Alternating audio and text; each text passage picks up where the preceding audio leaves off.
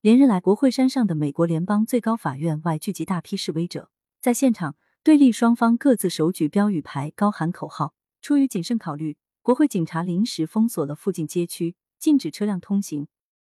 联邦最高法院是美国司法系统最终上诉法院，有权评审和推翻下级法院裁决，同时也是美国宪法的最终解释者。目前，联邦最高法院中有六名保守派大法官，三名自由派大法官。大法官们内部传阅意见草稿是该法院保密审议工作的惯例以及重要环节。据联邦最高法院介绍，大法官们内部传阅意见草稿是该法院保密审议工作的惯例以及重要环节。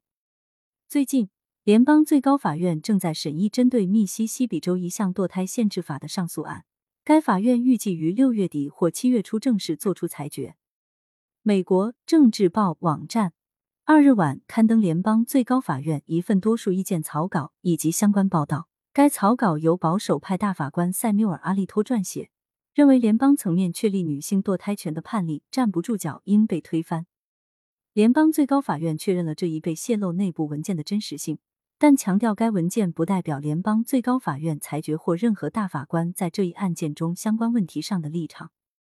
美国联邦最高法院首席大法官约翰·罗伯茨三日发表声明，批评了泄露内部文件的行为，并表示联邦最高法院的工作将不会受到影响。